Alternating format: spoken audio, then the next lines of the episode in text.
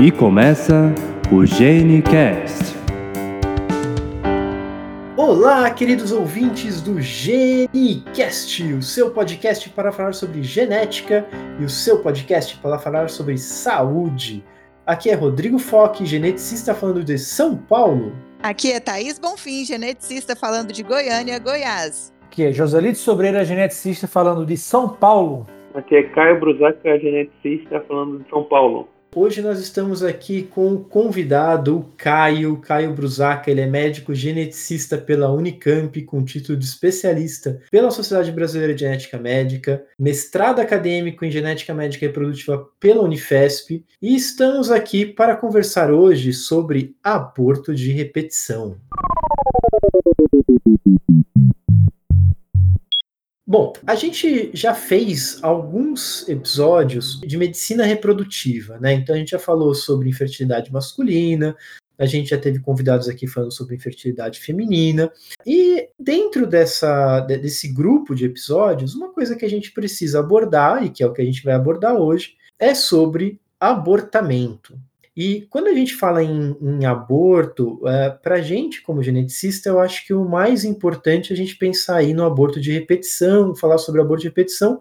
Mas antes disso, a gente precisa falar sobre aborto, né? Então, o que, que define aborto? O que, que é a definição? Como se define? Como se caracteriza o aborto? E qual é a diferença né, entre um aborto isolado, que é relativamente comum, e o que a gente vai abordar mais a fundo que são os abortos de repetição. O aborto, ele tem como conceito uma interrupção da gravidez antes das 12 primeiras semanas ou 500 gramas do feto. Esse é o conceito do MS de aborto. Quando a gente fala em perda gestacional de repetição, perda gestacional é um sinônimo para aborto. Só que quem trabalha com perda gestacional de repetição prefere esse termo do que o próprio termo abortamento de repetição seria, de acordo com o MS, três ou mais perdas gestacionais, ou seja, menos de 12 semanas, menos de 500 gramas do feto, no mesmo casal. Só que, apesar de esse ser o conceito do OMS, a gente sempre começa a investigação antes. O conceito do OMS ela fala sobre perdas gestacional de repetição, três perdas. Mas, via de regra, a gente começa desde a primeira ou até a segunda perda. Eu acho que é importante passar essa régua, né, de, de entender essa separação entre um, uma perda gestacional isolada é, e o que caracteriza uma perda é, gestacional de repetição. É claro que eu, é isso mesmo, né, Caio? A gente recebe os pacientes. É, o mais raro é a gente receber pacientes que já tenham tido três perdas gestacionais, né? Geralmente o paciente ele vem para investigar na segunda perda, muitas vezes vem na primeira também, mas eu acho que é importante a gente entender essa, essa separação, passar essa régua, porque a, a forma como a gente pensa nas causas da, da, perda, que foi uma perda isolada, ou que foi ou algo que levou a essa perda de repetição, elas são muito diferentes, né? Sim, com certeza. Quando a gente fala em causa ou motivo de perda gestacional, a perda gestacional isolada via de regra, ela tem muita relação com a alteração cromossômica aleatória do feto. Já quando a gente fala em perda gestacional de repetição, a gente tem que pensar nas causas de perdas gestacionais, desde a alteração cromossômica dos pais, as próprias trombofilias, a questão de doenças endócrinas como hipotiroidismo e as perdas mais tardias, de por volta de 20 semanas, as alterações anatômicas, que entra é, útero de Delfo, útero bicorno e até mesmo incompetência istmo cervical. Então, vamos entender um pouquinho essas coisas que eu acho que é legal para a gente poder ir aprofundando, né? Então, primeiro pensando nessas causas de aborto isolado, você falou uma coisa aí bem importante, né, Caio, que boa parte dos abortos isolados, eles vão estar associados a alterações cromossômicas, né? Que a gente sabe que é, quando a gente fala de aborto de repetição, isso muda. Não é a causa mais comum a gente ter uma alteração cromossômica no aborto de repetição, apesar de ser muito importante a gente investigar. De forma geral, quando a gente pega material é, de perda gestacional e a gente vai avaliar esse material do ponto de vista cromossômico, é muito comum a gente encontrar aberrações cromossômicas sejam trissomias, sejam monossomias, e, e, isso que vai ser as causas cromossômicas de per, dessa perda gestacional inicial, não é isso? Sim, a gente também tem que lembrar que aqui entra também as triploidias, que entra a própria mole datiforme, né? As molas parciais, elas podem levar triploides, seja derivado de material masculino ou feminino, que levam à perda gestacional precoce. Quando a gente faz o cariótipo de restos que é o nome do exame, preferencialmente com o uso de biologia molecular, seja NGS ou MLPA, ou até mesmo Array, é, a gente tem um poder diagnóstico para aquela perda muito alto. E a partir da, do momento que a gente sabe que é a causa esse tipo de alteração cromossômica, trissomias, monosomias e triploidias, a gente consegue de uma forma mais precisa dizer a causa e poder orientar o casal para uma próxima gestação.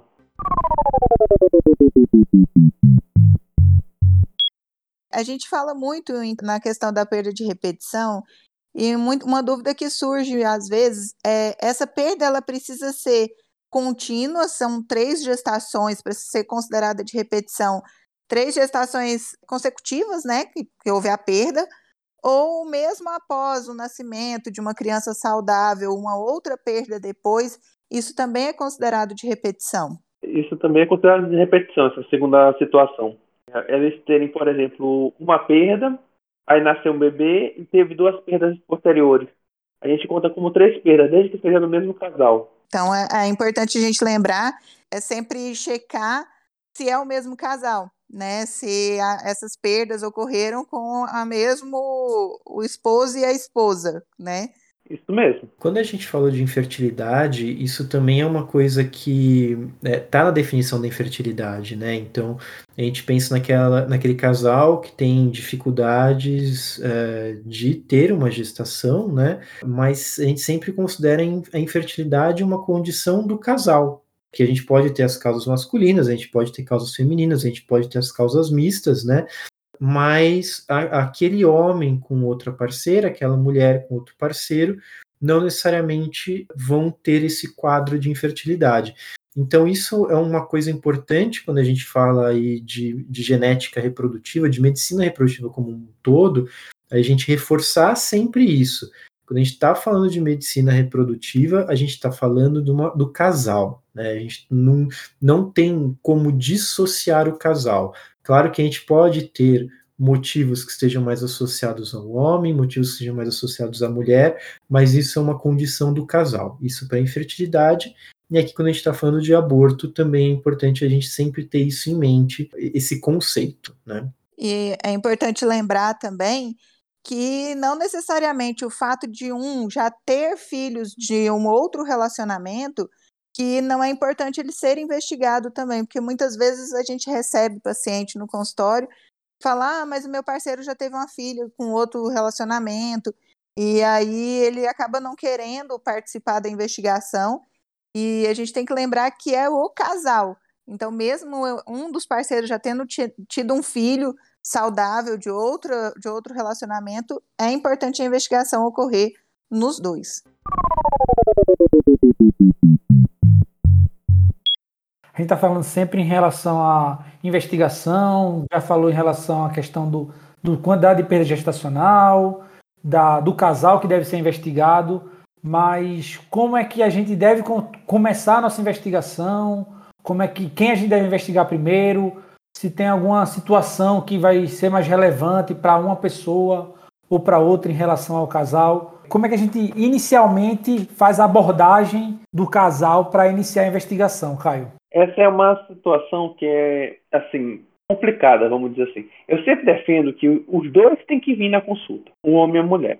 Só que, é, muitas vezes, só vem a mulher. Normalmente a mulher que vai no ginecologista sozinho, a mulher que vai no endócrino sozinho, a mulher que vai no obstetra sozinho, e quando vem falar na, na genética, eles acham, ah, mas a consulta não é minha? Eu digo, aí não, a consulta é de vocês dois. É muito difícil a gente fazer a investigação só com a mulher. Porque às vezes o problema pode ser o homem. Aí a investigação fica incompleta. Quando a gente começa a investigação, a gente sempre começa com a anamnese, como qualquer outra área da medicina, né? Onde a gente vai é, ver o histórico das perdas gestacionais, na verdade, histórico de todas as gestações. Porque é, é bom lembrar que como a doutora Thais falou mais cedo, a mulher pode ter tido um filho de outro relacionamento, então já conta uma gestação. O marido tem um filho de outro relacionamento, tudo isso vai importar muito. Então, a primeira gestação, a segunda gestação, a terceira gestação, verificar é, os antecedentes masculinos e femininos. Nos masculinos, a gente sempre avalia questão de varicocele, criptorquidia, tumor testicular, é muito semelhante à infertilidade. Na, no feminino, a gente vai avaliar é, primeira menstruação, ciclo menstrual, cólicas, dona relação, semelhante ao que a gente faz no, na infertilidade feminina.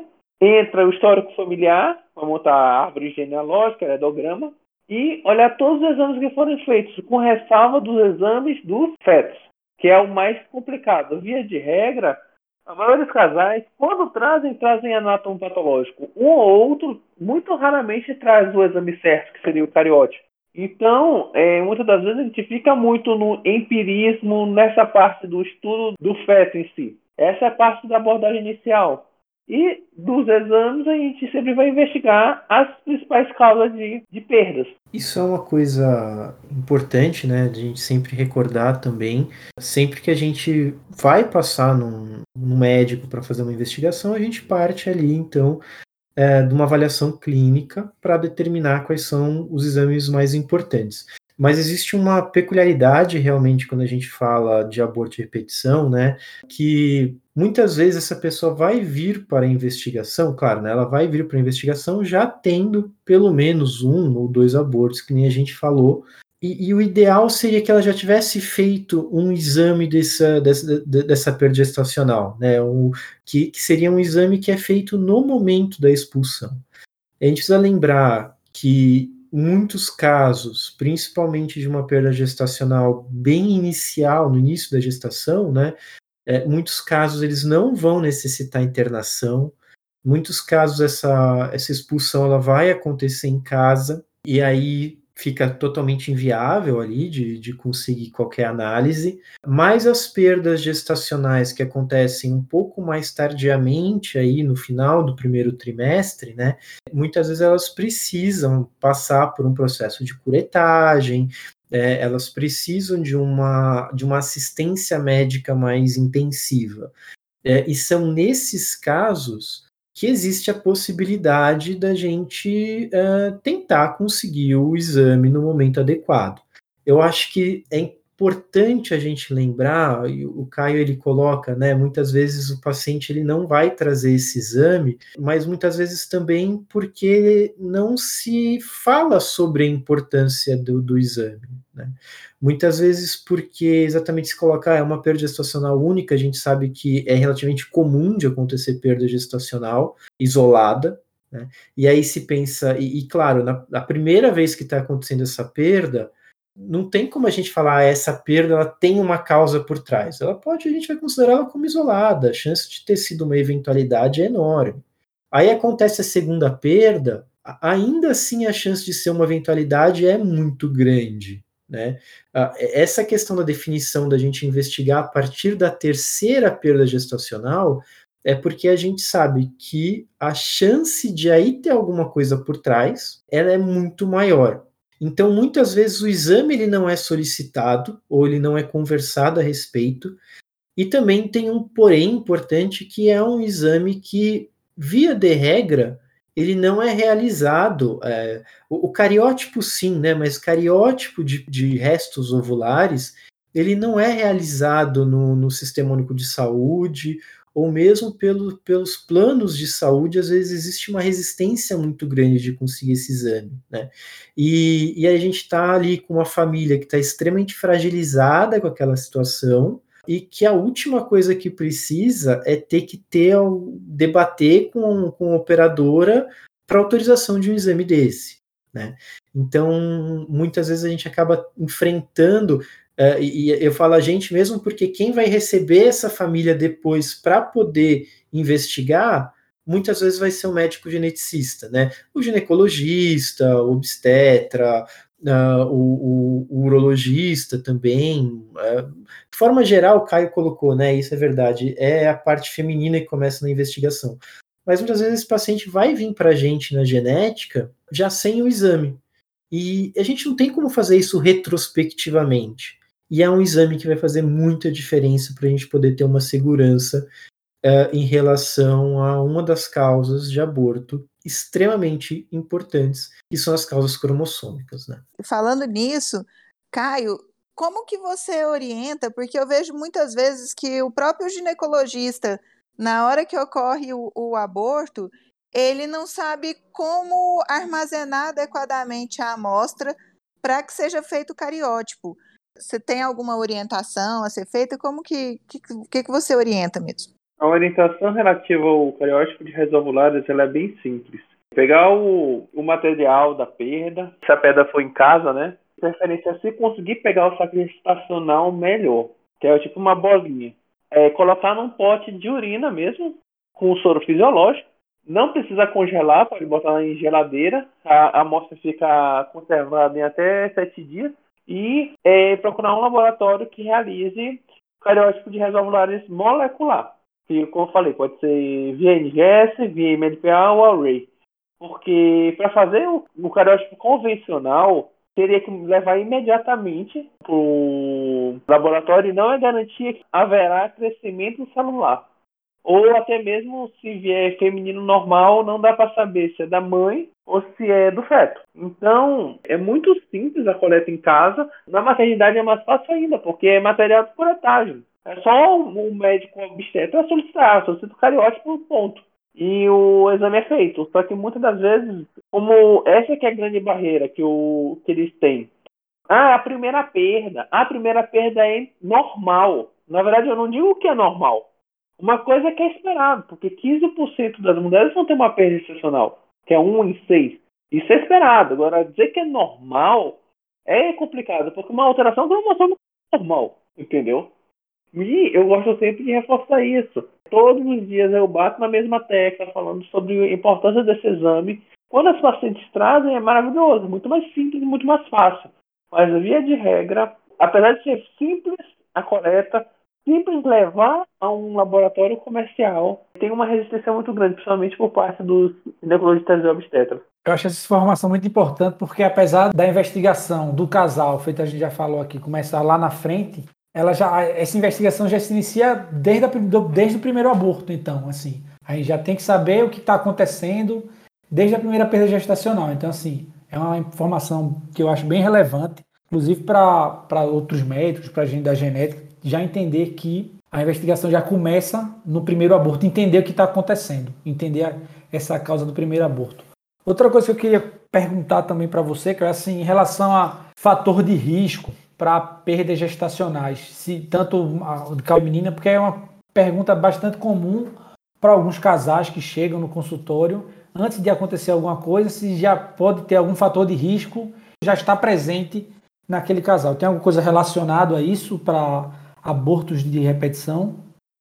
Quando você fala fator de risco, seria tabagismo, alcoolismo, diabetes, hipertensão, do estado comum, ou seria relacionado às causas em si de perda gestacional de repetição? É, essa segunda parte de causas relacionadas à perda gestacional de repetição. Até acho que é importante, cara, é interessante a gente poder falar um pouco mesmo sobre fatores é, de hábitos de vida, né? Que de repente também estão associados. Eu não sei se você tem alguma, alguma informação, algum estudo, alguma coisa que tenha visto recente sobre essa parte. Assim, o que, que se sabe é que, principalmente o tabagismo, aumenta o risco de uma perda. Isso, isso é categórico, inclusive até mesmo nas carteiras de cigarro tem lá esse produto pode causar uma perda excepcional. Existem estudos somente relacionados a sêmen, a qualidade seminal e principalmente fragmentação do DNA espermático, que melhora do hábito de vida, melhora o DNA espermático e, consequentemente, melhora, diminui a chance de uma perda. É mais ou menos nesse sentido. Mas o que eu gosto de falar, o nosso objetivo é uma gravidez mais saudável possível. Não adianta a gente, ah, tá liberada para engravidar naturalmente e o casal fuma, bebe, não tem hábitos de vida saudáveis. Isso é o mínimo. Agora, quando a gente fala em causa de perda gestacional, a primeira causa que eu sempre falo, que não é a mais comum, é a alteração cromossômica de um dos, do casal. Quando eu falo alteração cromossômica, é translocação equilibrada. não é aumento de heterocromatina, não é inversão pericêntrica, não é inversão paracêntrica, não é aumento da região de satélite. Porque todas essas coisas são é, variação da normalidade e não aumenta o risco de uma perda. Mas, infelizmente, é propagado, não sei como, por exemplo, o 9QH+, e inversão pericêntrica do 9 causa perda gestacional. Mas isso é incorreto. Outra coisa, quando a gente fala em translocação, as translocações equilibradas, os pais são normais, ou seja, não tem nenhum tipo de problema, inteligência normal, desenvolvimento sexual, ponderal, ponderoestrutural, tudo é normal. O problema é a formação dos seus embriões, na questão da formação dos gametas.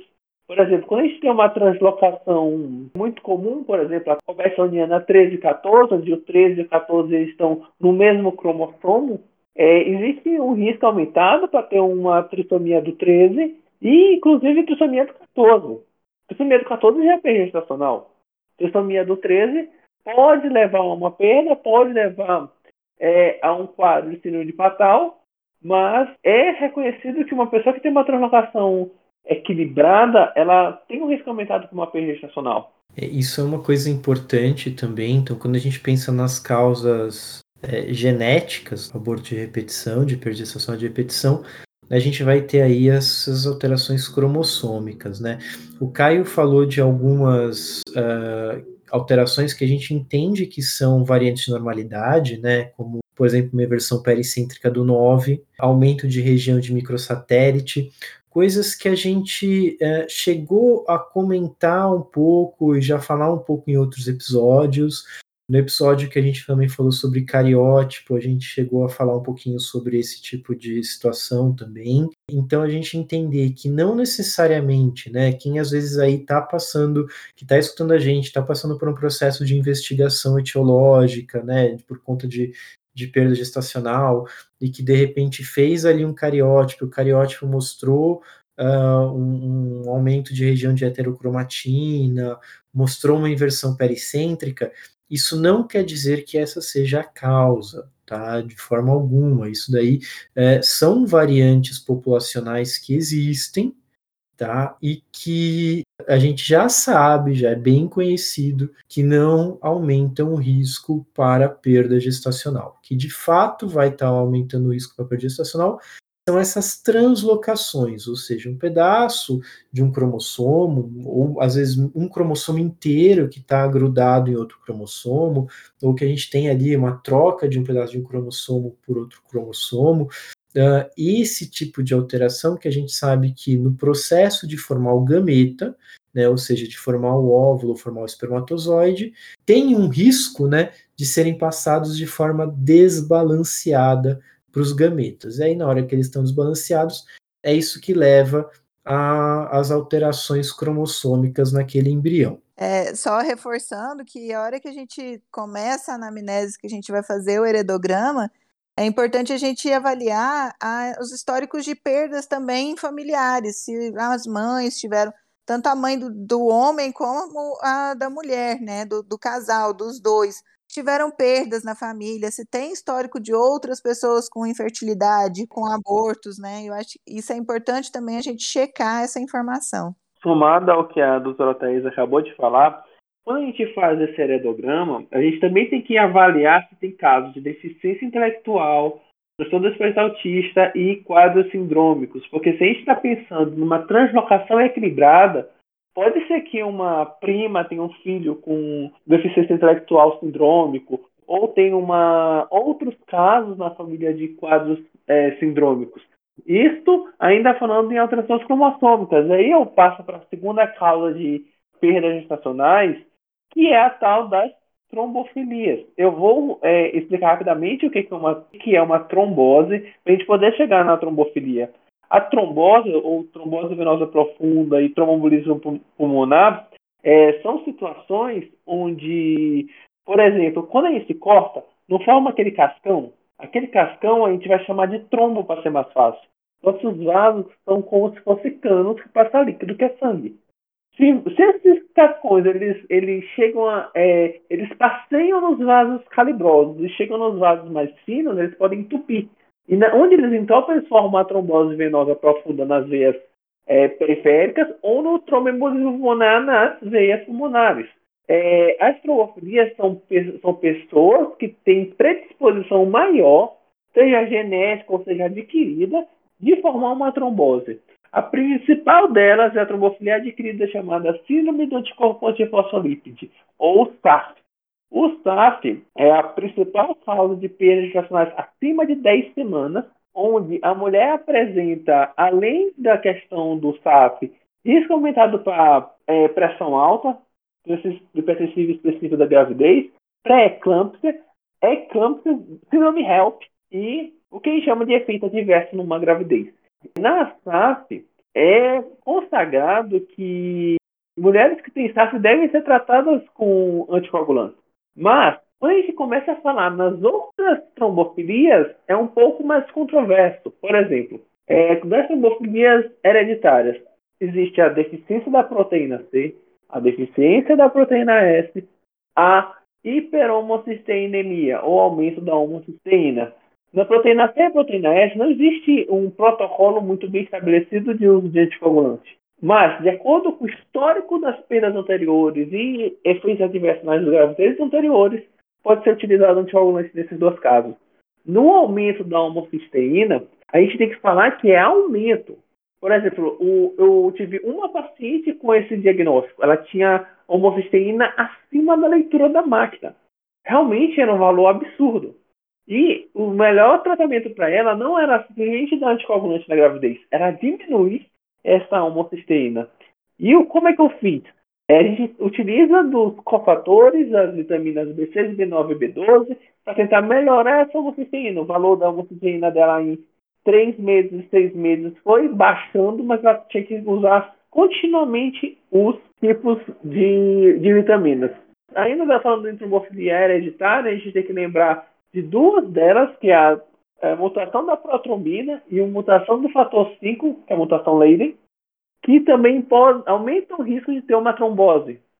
Isso, o cuidado ele tem que ser contínuo, não é só na gravidez.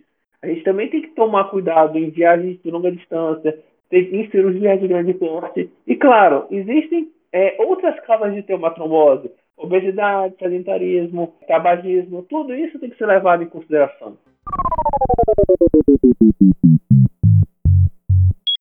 Do total de pacientes que passam, total de casais que passam por uma investigação de aborto de repetição, qual a porcentagem do qual a gente não identifica uma causa? Eu acredito que uns 60%. Por que, que eu estou perguntando isso? Porque, assim, você está falando da questão das trombofilias, né, que é uma causa importante aí para a gente sempre pensar em aborto de repetição, mas muitas vezes esses pacientes a gente vai investigar tudo que é possível e não vai identificar nada que justifique, né?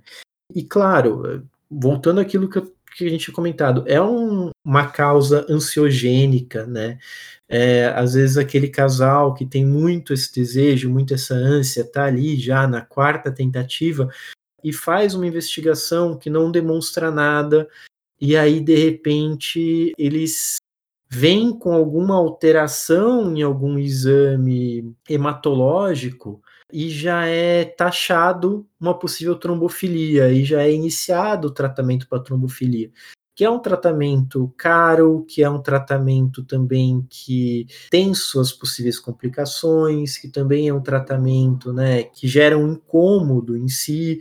Uh, e muitas vezes sem ter uma indicação precisa de de fato realizar o tratamento. Mas por quê? Exatamente por conta disso, porque a gente sabe que parte do, do, dos casais não vai se identificar uma causa, né?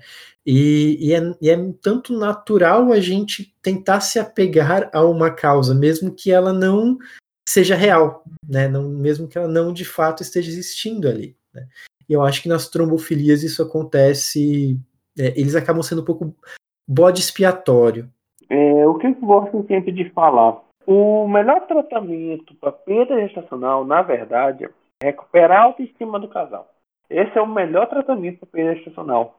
Por quê? Porque a partir do momento que o casal ele entende o que está se passando com ele, ele consegue tomar melhores decisões.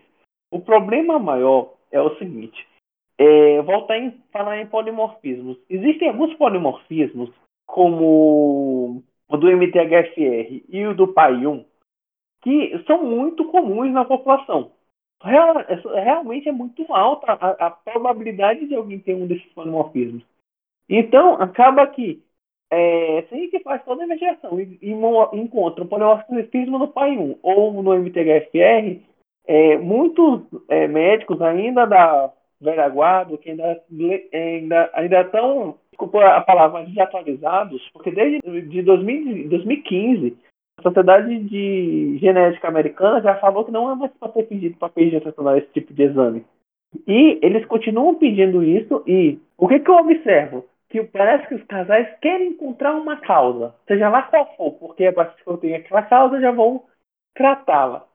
O MTHFR tem relação com que é a metileno tetrahidrofolato redutase tem relação com, com metilação de ácido fólico na formação lá da homocisteína, mas o, vou voltar. O problema fosse questão de, de metilação, não era para tratar com anticoagulante, era para tratar com os cofactores. Usar é, metilfolato, por exemplo, em vez de ácido fólico, usar formas ativadas mas na prática não mostrou nenhum grau de evidência em nenhuma dessas práticas, dessas variantes.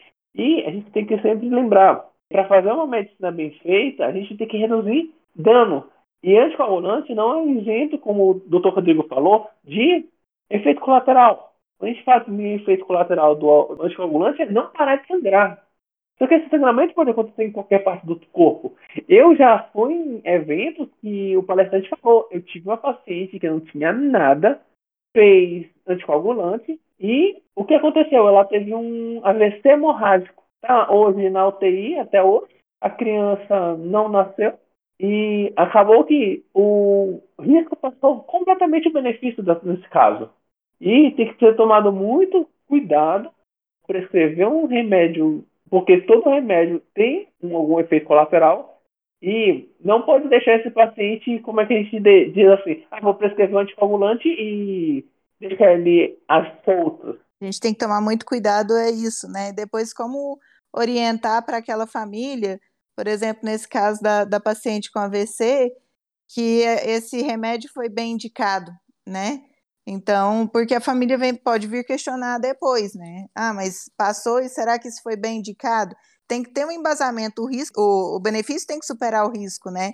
Então, o benefício de a gente saber que aquela paciente tem um problema de coagulação, e aí sim o, o risco dela ter um efeito adverso da medicação vai superar o benefício dela poder ter uma gestação que vai ser, que vai concluir, que vai evoluir até o final. Então, é, isso tem que estar tá bem embasado, né? Senão a, própria família pode cobrar isso da gente depois.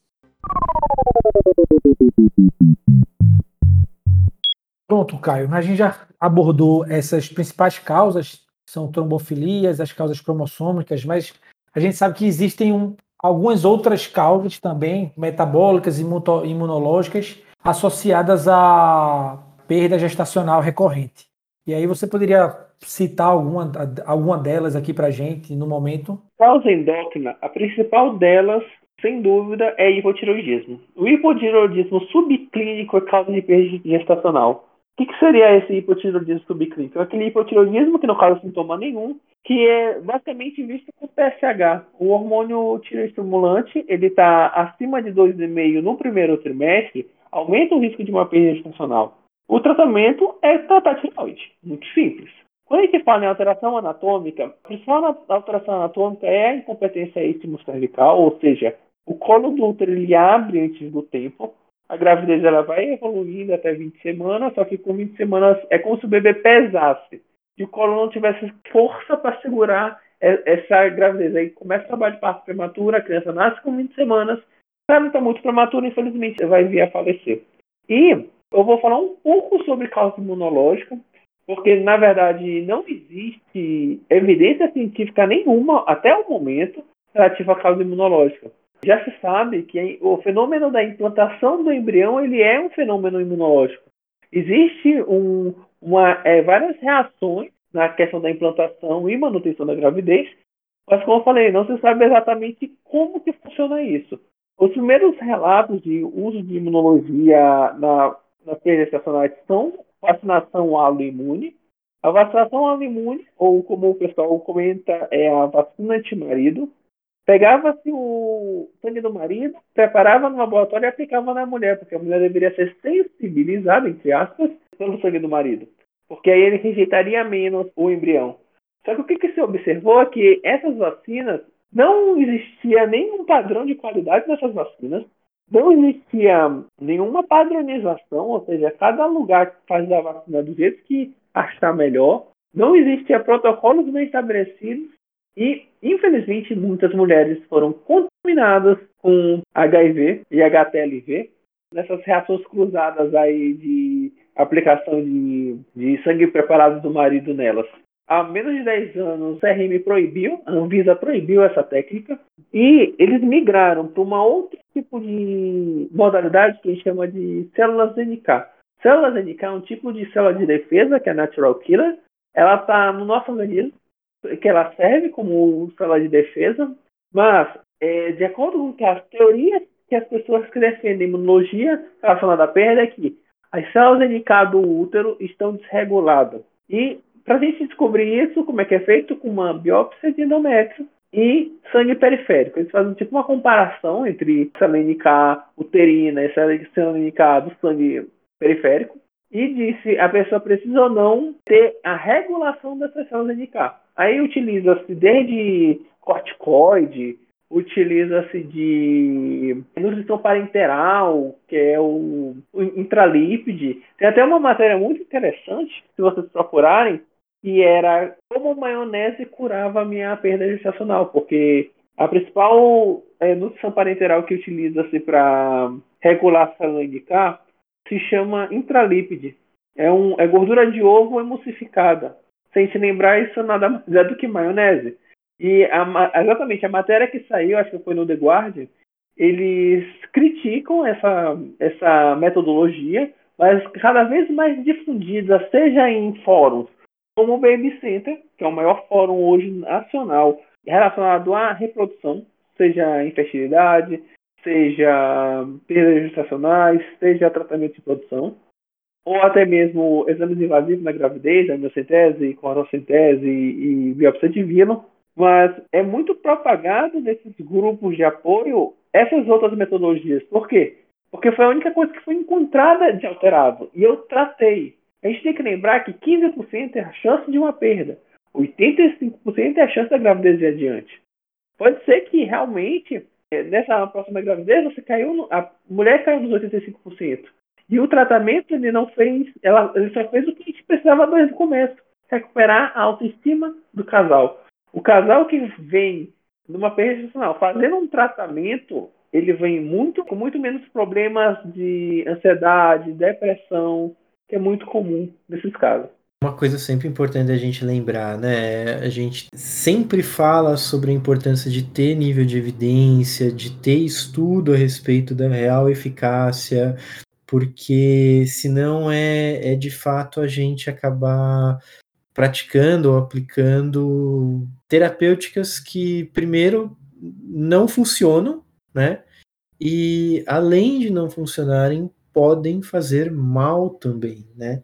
Então a gente sempre prestar atenção, levar em consideração o nível de evidência, viu alguma coisa, escutou alguma coisa que às vezes não soou muito bem, conversar com o seu médico, procurar uh, uma pessoa que seja referência, referência real na área, né? Para poder é, entender um pouco mais sobre isso e, não, e acabar não, enfim, não se prejudicando e prejudicando o seu próprio tratamento. Caio, bom, a gente sabe que geralmente esses pacientes eles vão ser investigados inicialmente ali pelo obstetra, pelo ginecologista, né? Mas o geneticista acaba se tornando uma figura de apoio e também alguém que auxilia bastante aí na investigação, né? Principalmente, principalmente quando a gente começa a entrar nessa seara das causas genéticas. Como que você vê essa figura do médico geneticista na investigação etiológica de perda gestacional de repetição? Eu acredito que não tem como fazer um trabalho realmente bem feito relacionada a perdas gestacionais, sim, pelo menos uma avaliação com o médico geneticista. Porque a grande questão é exatamente essa. Cariótipo não é um exame, por mais que seja um exame básico para o médico geneticista, nas outras especialidades não é um exame tão comum. Então acaba que somente obstetras, hematologistas, eles solicitam o cariótipo e vem aquelas, aqueles polimorfismos e começa a criar condutas em cima daquilo. Muitas das vezes, é, recentemente, eu ouvi de uma paciente que passou com vários especialistas e ela falou, não, eles categoricamente me falaram que eu só consegui engravidar com fecundação in vitro. E ela tinha o quê? Uma inversão pericêntrica do 9. Aí eu peguei e fui falar com ela, olha, infelizmente os colegas não estão é, 100% certos dessa colocação. Por quê? Porque a inversão pericêntrica do 9 é uma variação de normalidade. Ou seja, o geneticista, ele faz, além de, claro, ver a questão do ver, avaliar a história familiar, avaliar o paciente como um todo, eu gosto de falar, metade da nossa consulta é só explicação. É ficar explicando as causas das perdas. E se o paciente não entende, volta para repetir, volta para repetir, volta para repetir, porque o aconselhamento genético é o processo de informar uma família e como o processo começa da anamnese até os exames complementares e chegar no diagnóstico.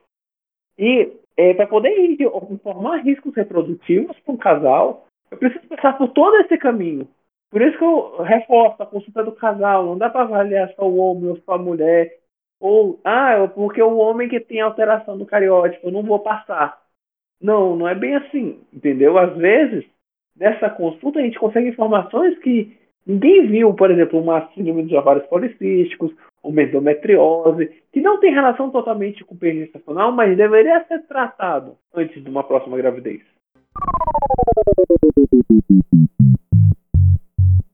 A gente falou um pouquinho do papel do médico geneticista. Outra grande pergunta é: quando não encontra nada? E aí? Como é que a gente vai fazer agora, Caio?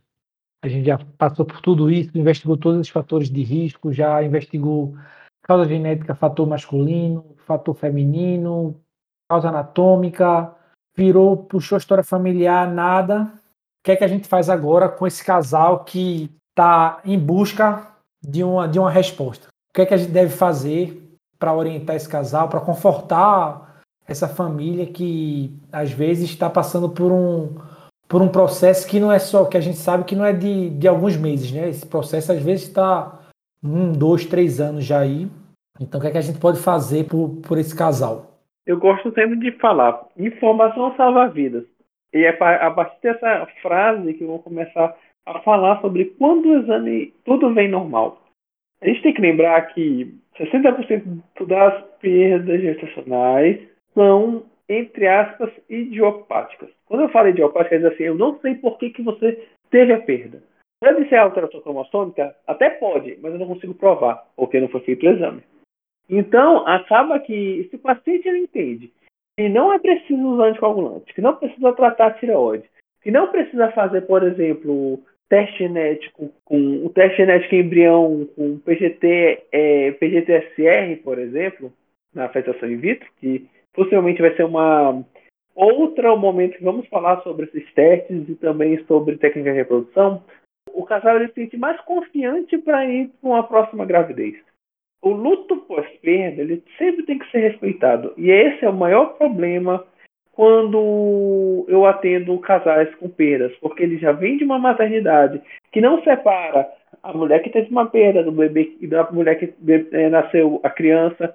É uma maternidade que o médico chega dizendo eu não, eu não concordo com o que você fez, dizendo que e não foi uma perda espontânea, sim uma perda provocada.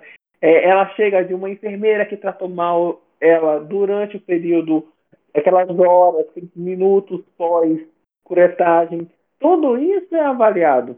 E a gente tem que tentar recuperar essa autoestima, às vezes até mesmo encaminhar para um psiquiatra, um psicólogo, para poder é, cuidar também da saúde mental desse casal.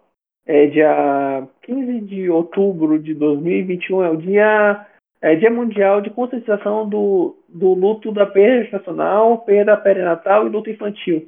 que é um momento onde essas mulheres que perderam seus bebês, elas revivem esse momento para poder superá-lo, né?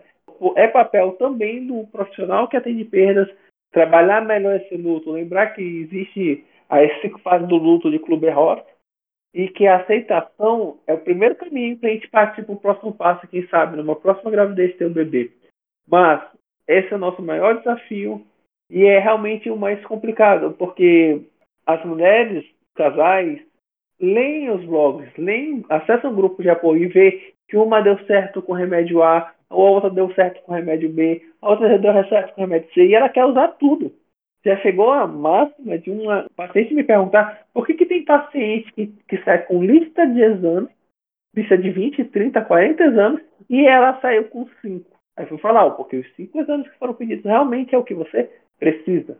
Os outros não são exames que são habitualmente pedidos para pessoas com perdas. E tudo isso tem que ser pensado muito bem, porque, como eu falei, conhecimento salva vidas. A partir do momento que o casal está mais consciente do que está se passando, é muito mais fácil para eles conseguirem conquistar o seu bebê. E acho que é muito importante também a gente desmistificar algumas coisas, né? Tirar a, aquela sensação de que a mãe é culpada, o que muitas vezes elas acabam carregando consigo. Ah, é porque fez alguma coisa, tomou, comeu o que não devia, o que eles acham que não deveria, né? Então é importante a gente tirar esses mitos também, que muitas vezes vêm de familiares, vêm de pessoas próximas que falam, ah, por que você está fazendo isso ou aquilo? E que muitas vezes não existe culpa, né? A gente tem que tirar essa culpa da mulher. A mulher tem muito essa mania de querer carregar para si a culpa, de tentar achar um culpado e que muitas vezes não existe uma culpa. É o que você falou, né, Caio? É idiopático. Uh, mesmo com, com as maiores tecnologias, mesmo em maiores centros do mundo, muitas vezes a gente não iria conseguir determinar a causa daquela perda. É importante tentar tirar essa sensação de culpa da mulher para ajudar a melhorar essa autoestima também, né? Concordo plenamente com você, Teresa, exatamente porque é uma das principais mensagens que a gente está passando hoje é que a gente está tentando é, resolver o problema do casal, não é de uma parte do casal. Então, acho que essa, se as pessoas que estão escutando entenderem isso, que é uma família, é um todo tem um, todo um processo envolvido, eu acho que vai ajudar realmente a tirar esse peso das costas que geralmente as mulheres carregam, né, por conta de tudo que vem acontece. Beleza, pessoal. Hoje nós estivemos aqui conversando sobre aborto de repetição, né? Perdas gestacionais de repetição com o nosso querido convidado Caio Brusaca. Eu quero agradecer a presença de todos, agradecer a presença que nós tivemos aqui com a Thaís Bonfim. Gente, muito obrigada. É sempre um muito prazer estar participando do GeniCast. Eu estou muito feliz de estar voltando com esse projeto e estamos aí, foi ótimo, uma, uma discussão maravilhosa. Muito obrigada pelo convite de estar aqui novamente. Obrigada a vocês que estão nos ouvindo. E sigam a gente aí nas redes sociais, no arroba GeneCast no, no Instagram. E a sua rede social, Thaís? Onde as pessoas te encontram se quiserem falar com você? Bom, pode me encontrar no, no Instagram, arroba Thaís B Teixeira, é, Thaís com TH, B de Bonfim, Teixeira. E vocês me encontram lá e qualquer dúvida pode mandar mensagem. A gente, o que puder, a gente vai ajudando, é, esclarecendo. Fico à disposição. Tivemos aqui também com Joselito Sobreira. Onde as pessoas te encontram, Lito? Boa noite, pessoal. Foi um prazer participar dessa nova temporada do, do GeneCast. Espero aparecer mais vezes por aqui para poder contribuir com a, com a informação, falar um pouco sobre genética. É, e as pessoas podem me encontrar no Instagram, no arroba o seu genoma. E o nosso convidado, Caio Brusaca. Muito obrigado a todos, doutor Rodrigo, doutora Thaís e doutor Joselito, pelo convite. Quem quiser saber mais sobre perdas gestacionais, reprodução humana, testes genéticos em embriões, pode seguir meu Instagram, dr.caibrusaca. E também tem meu site, brusaca.com, onde tem informação para você ouvinte poder entender mais sobre sua própria genética.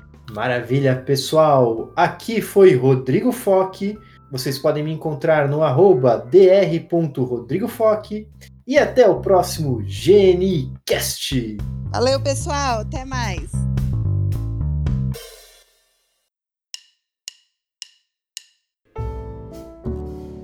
O GeneCast tem apoio da Sociedade Brasileira de Genética Médica e Genômica, a SBGM. Conheça mais no site www.sbgm.org.br. Participaram desse episódio Rodrigo Foque, médico geneticista de São Paulo, Thaís Bonfim, médica geneticista de Goiânia, Joselito Sobreira, médico geneticista de São Paulo, e Caio Brusaca, médico geneticista de São Paulo. A edição de áudio é de Priscila Yamamoto. Se você ainda não segue o Genicast em nenhum aplicativo, faz isso agora para não perder nenhum episódio. Até a próxima!